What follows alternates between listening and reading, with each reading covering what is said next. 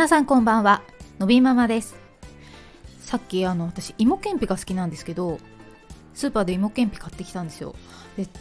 食べてみたらなんか全然甘くなくてこれ何これと思ったらなんかあの蜜周りに蜜砂糖のこうコーティングされてますでしょ芋けんぴって。それをしてないなんか自然な美味しさって書いてあって。うんまあそうですね。やっぱ芋けんぴはあった方がいいかな。ちょっと違ったっていう話でした。で今日はですねのび太くんの歯ぎしりについてちょっと考察してみようということなんですけどあのなんで歯ぎしりって話なんですけどあのダウン症のあるお子さん歯ぎしりに悩んでる親御さんすごい多いんですよ。よく聞くし本当に歯が削れちゃうぐらいしちゃう子とかすごい多いんですね。でのび太くんもすごくてあの一度妹私の妹とテレビ電話してたんですけどその間もずっとギギギギやっていったからそのテレビ電話越しに私の妹が「なんえ何の音?」って言ったぐらいそれがのび太くんの歯ぎしりだったっていう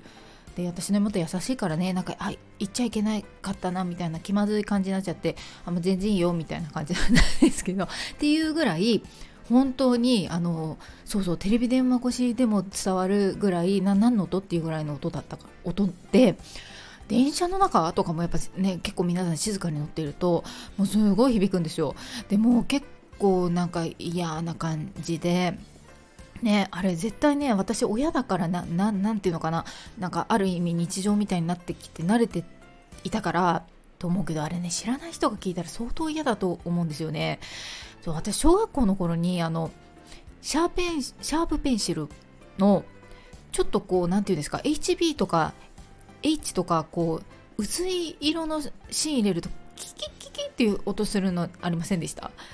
ね、私ねあれがすごい苦手だったんですよ。だからあの近くのお友達がその音を奏でてるともうなんかもうなんかもう嫌だってなっちゃってたのを思い出していやこれ絶対ね近くの人とかね嫌だろうなと思っていて。でまだね保育園で周りの子もなんか小さいからそんなにあれかもしれないけど小学生とかになったらなんかね絶対私のシャーペンシル状態で周りで嫌な子とかいるだろうなとか思って結構悩みなんですよ。なんですけどある日突然ねやらなくなったんですよ。最近なんかやらないんですそういえば。気づいたらやらないんですよ。ででもねでもね前も一時やらない時があったからなんかねまたもしかしたら復活するかもしれないんですけどなんかとりあえず今やってないんですよ。でやってない期間が割とそういえば長い気がする。1か ,1 ヶ月は絶対続いてると思う。もうちょっと長いかもしれないな。って思って何なんだろうと思うんですけどただ継続してやめていないことがあってそれがなんかね手をね舐めるちゃうんですよ。舐めるっていうか舐めてた時期もあるしうんなんかこう口の中に指を入れてなんか自分の歯をカリカリしちゃうとかなんかまあとにかく口の中に手を入れちゃうってことね。であの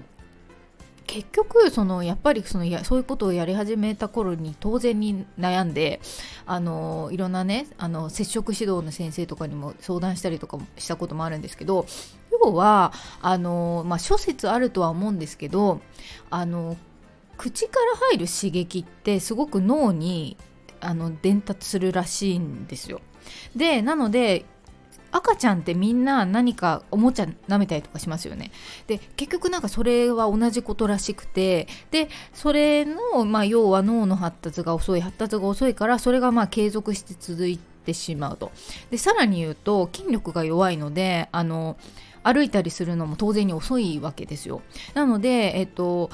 脳はある程度発達してもそれに体が追いついていかないと。動きが追いついていかないので脳に要は刺激が入りにくい。歩いたりしたら足の裏から刺激が入ったりとかするわけですよね。で手先もも器用に使えればいろんな刺激が入ってくるじゃないですか。だけど手先もやっぱ不器用だしみたいなところで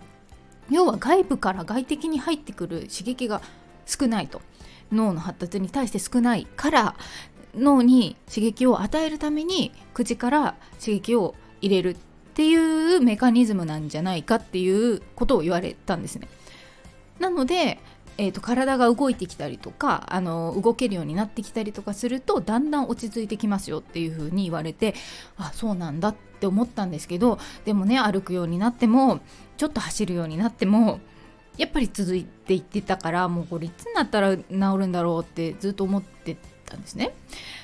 でまあ分かんないでしょ？のび太くんもまたなるかもしれないからねただ今の時点でちょっと落ち着いてるのは何でかって考えるとあの少し前に話をしましたけどやっぱジャンプしたりとかあとはそのねひらがなを読んだりとかやっぱり確かに前の少し前よりも発達のいろいろな段階が上がっているとは思う。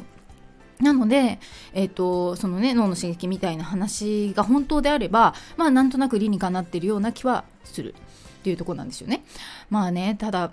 でもまあ手を舐めちゃう行為は続いているからまあ何とも言えないんですけどでやっぱりねその歯ぎしりもそのじゃあ手を口の中に入れちゃうのもなんかね規則性はないんですよ例えばそのうんすごく緊張してる時だけにやるわけでもなくて確かに緊張してる時とかにやってる傾向はある。だけど、うん、例えば好きな電車を見ている時とかテレビを見ている時とか興奮している状態の時もやっちゃう。でさらに、えーと、車にただ乗っているだけとか、まあ、自転車に乗っているとか割と暇な時もやってるってなるとうーんなんかそんな規則性はない。ただ本当に手を使う、えー、集中する何かものを書くとか何かおもちゃを使って遊ぶとか集中してる時は確かにやってないんですよなので手持ち無沙汰でやってるっていうのはあるんだろうなとは思うんだけどでもねなんかそのいろいろ、うん、違う方に気を紛らわせてみたらいいよとかあ要は刺激が足りないからその時に足の裏をこうやってなんか触ってマッサージしてあげるといいよとかなんかいろいろなのあって、まあ、できる範囲でねやったりとかする時もあったけどまあね毎回毎回やってもいられないじゃないですか。でただなんか一番なんかあんまやらない方がいいって言われてるのがやめなさいって言うってこと？結局あの本人がやめようと思わないと多分やめないんだと思うんですよ。あのけあのもう最終的な何て言うのかなうん最終的なところにとしては本人がもうこれやらなくていいとか必要ないとかあとはまあもうちょっと大きくなった時にいつも手を舐めてたらのび太くんいつも手舐めてて汚いねってお友達に言われたとか。でそれを 自分であのあなんかちょっと嫌だなって思ったらやめるとかね。多分ね本当にそういうところに行かないと根本的にファスッとやめるってのはきっと難しいんだとは思うんですけど。なんですけどで何が言いたかったんだっけ？ねまあ、そういうのはあるとは思うんですけど、あのー、なので何が悪かったかわかんあそうそうそうそれでなのでえっ、とやめなさいっていうことをしても、まあ、人間ってみんな特に子供の時そうだったと思うんですけどやっちゃいけないことやったりとかしたくなる時ってあったじゃないですか。なのであのそれをやめなさいって言われてもやめない？むしろなんか意地になっちゃってまたやるとかなんかそういうのってありません？だからあの何、ー、て言うのかなやめてほしいことをやめなさいとかあんまり変にそこばっかりそうクローズアップしていくと余計にやめなくなっちゃう。なんかこういう話はよく聞くじゃないですか。のであまりその舐めてる時もそこにその手を舐めるのやめなさいやめなさいやめなさいじゃなくてあ違う方に気を紛らわすとかそういう風にした方がいいよとはよく言われますよね。なので、まあ、あんまり、あのー、やめなさいとは言わないようにはしていたかな。ただね外で例えば手とか舐められちゃうとねなんかもうやっぱ嫌だから常にタオル持ってて 拭いたりとか。あそうそうそれもいいって言われたんだな。その、えーとほえーと、保育中と訪問支援の先生にいつもタオルを持っていてあの濡れたら拭くんだよっていうのを教えていくっていうのもいいでしょみたいに言われてそうそうだから保育園でもいつもタオルを持っていてなんか舐めちゃったら拭くみたいなことはしているみたい。まあそうそうそう。それもちょっとは効果があったのかな、まあ、うちだとあれだけど保育園だと結構舐めるのも減ってきてるよと言われているのでもしかしたら一定の効果あったかもしれないなっていう感じはしますね。うん、なのでまあまあそうですね。なんか絶対これっていうのはないしまたやるかもしれないしあのーわかんないけどでもその、えーと、最初に話した、えーと、脳と体の、えーと、発達の、え差の部分を埋めるためにやってるっていうのはなんとなくうんうんって思ったりはしている。まあ、あとはあそうですね。まあ、やめなさいって言いたくなるけど多分あそれを言うより違う方法を考えた方が多分いいんじゃないかなというふうに思う。っていう2点かな。そうなんでね分かんないんですよ。本当に急にやらなくなったので。うん。でね結構年長さんぐらいで歯が抜ける子も多いんですよダウン症のお子さん。よく聞く。だけどね歯を抜ける気配も一切ない。だ